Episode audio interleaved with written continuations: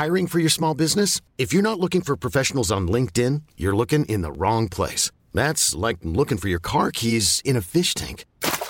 LinkedIn helps you hire professionals you can't find anywhere else, even those who aren't actively searching for a new job but might be open to the perfect role. In a given month, over 70% of LinkedIn users don't even visit other leading job sites. So start looking in the right place. With LinkedIn, you can hire professionals like a professional. Post your free job on linkedin.com slash achieve today.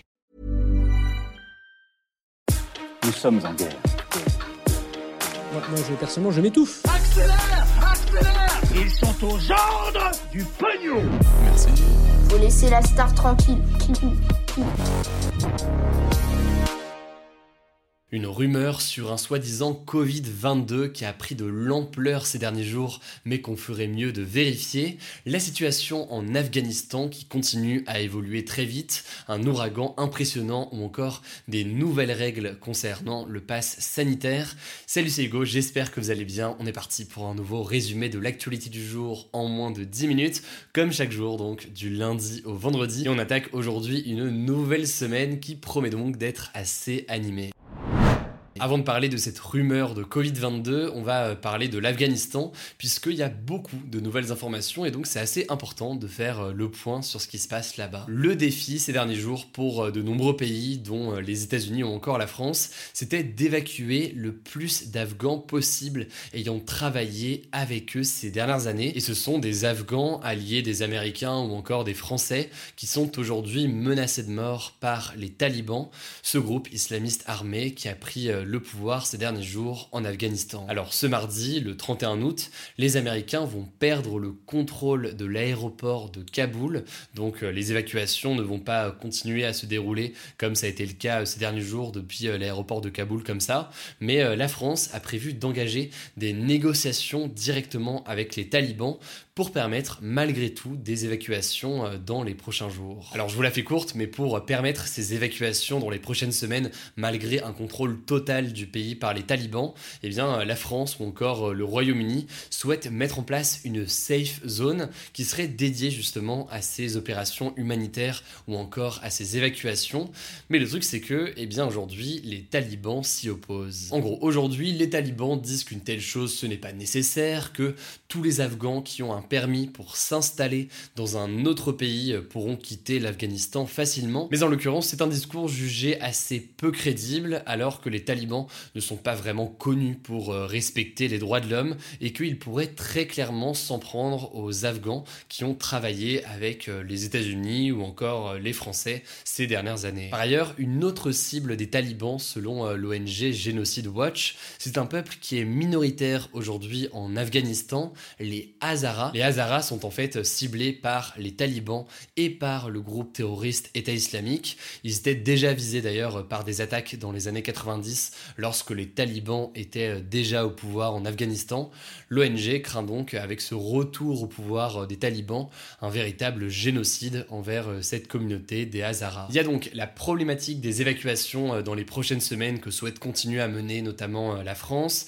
Il y a aussi le peuple Hazara qui est menacé et le dernier point qui est assez important, c'est la menace d'attentat euh, toujours très présente sur le territoire. Alors jeudi dernier, vous aviez peut-être suivi ça euh, avec nous, mais euh, près de 100 personnes, dont 13 soldats américains, avaient été tués près de l'aéroport dans un attentat suicide.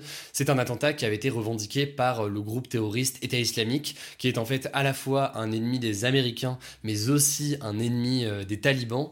Et ce matin, 5 roquettes ont été tirées en direction de l'aéroport, mais elles ont été détruites en plein vol par le système antimissile de l'aéroport. Alors pour faire face aux menaces d'attentats du groupe terroriste État islamique, les États-Unis mènent donc des frappes. Cette nuit par exemple, ils ont détruit grâce à une attaque de drone un camion qui était chargé d'explosifs et qui se dirigeait vers l'aéroport, mais euh, des civils ont probablement été tués lors de cette frappe américaine, 9 personnes dont 6 enfants selon la télévision américaine CNN. Bref, la situation sur place reste très tendue, les Américains doivent quitter le pays ce mardi.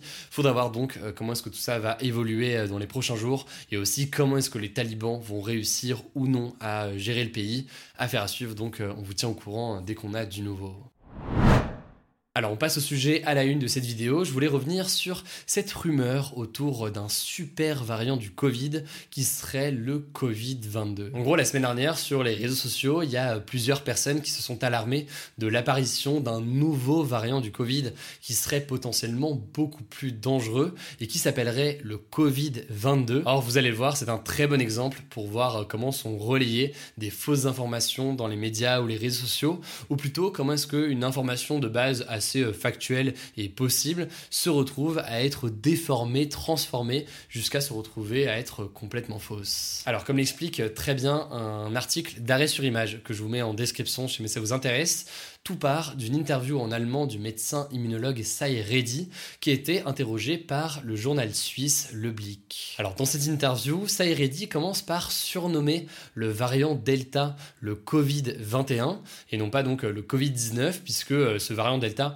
est apparu en 2021 et que selon lui, eh bien, il n'est plus tout à fait le même qu'en 2019 et donc il emploie ce terme pour le variant Delta de Covid-21. Après ça, il évoque la possibilité qu'un futur variant du virus euh, qui pourrait donc apparaître après le variant Delta, soit encore plus contagieux et encore plus résistant euh, au vaccin que le virus euh, et le variant actuel. Pour essayer de simplifier son raisonnement, à ce moment-là, Saïredi va surnommer ce potentiel futur variant le variant Covid-22, car il pourrait tout simplement apparaître en 2022. Cependant, là, c'est important de comprendre que c'est seulement une hypothèse parmi tant d'autres. Il n'y a absolument rien qui garantit que on va avoir un nouveau variant qui va apparaître après le variant Delta, euh, ni même d'ailleurs que euh, ce variant serait plus dangereux que euh, ce qu'on connaît aujourd'hui. C'est une possibilité, c'est quelque chose qui peut se passer. D'ailleurs, on en a parlé dernièrement sur la chaîne, mais il n'y a absolument rien de sûr, rien de définitif.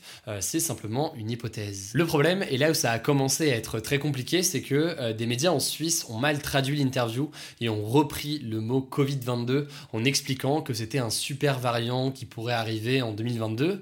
Il y a d'autres médias étrangers comme le tabloïd britannique The Daily Mirror ou encore euh, des comptes Twitter très suivis en France comme euh, le compte Twitter Mediavenir qui ont ensuite repris le terme sans jamais donc vérifier les éléments euh, de base et sans comprendre donc d'où venait ce terme Covid-22. En France, le journaliste Mathieu Brandly du média Yahoo Actu a été le premier à contacter l'immunologue Saïredi pour lui demander sa version des faits et Saïredi a regretté, je cite, des erreurs de traduction. Bref, à partir d'une phrase maladroite d'un immunologue dans un média local, on a abouti à une fausse information, à l'idée qu'on aurait donc un variant Covid-22 qui arriverait euh, l'année prochaine, alors qu'aujourd'hui absolument rien n'est sûr et surtout il n'y a pas de variant qui s'appelle Covid-22 euh, aujourd'hui.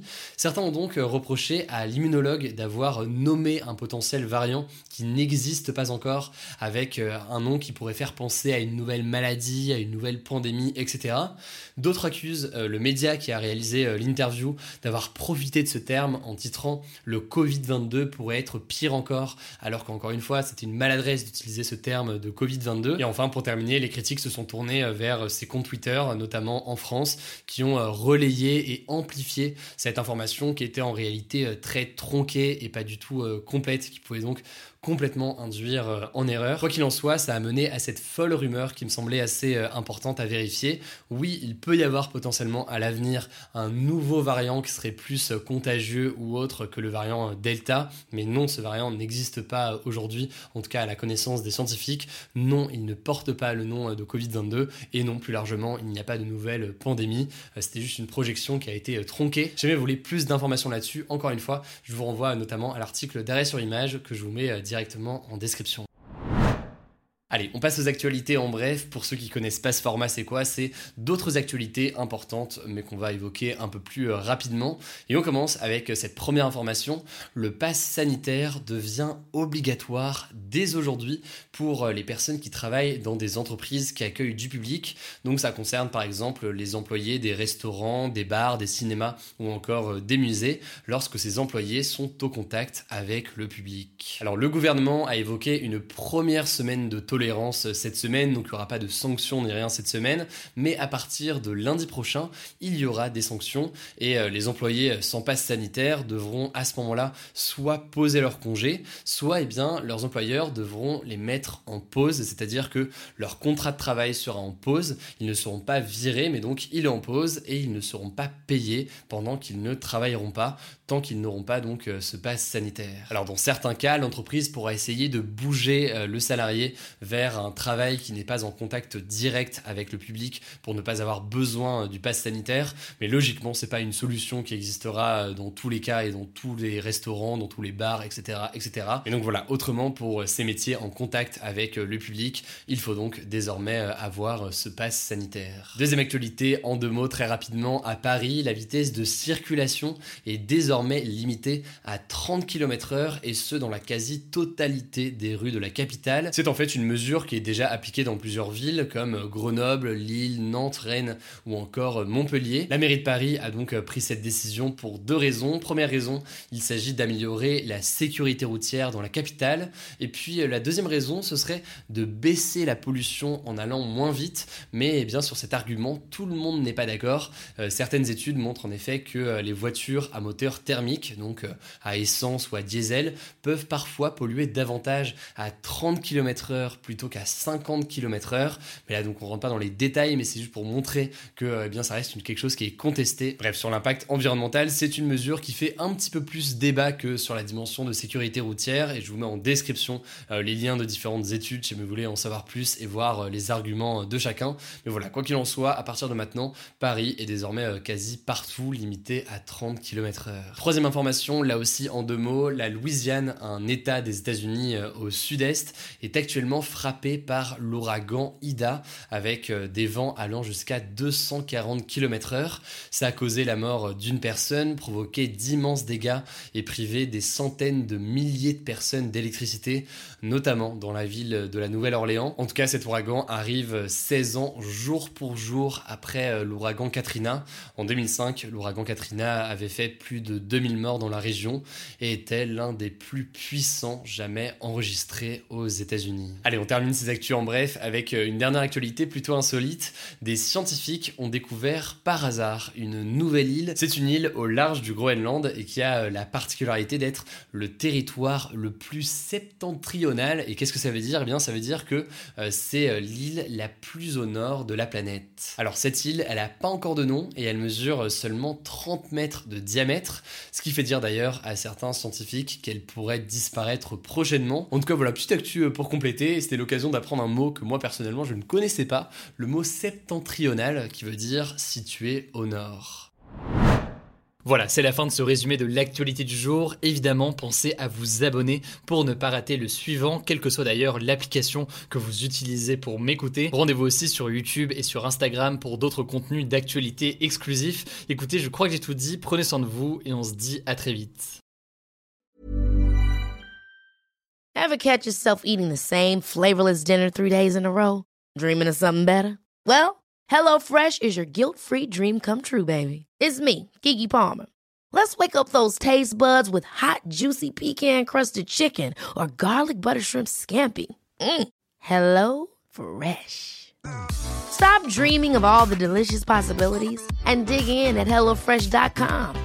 Let's get this dinner party started.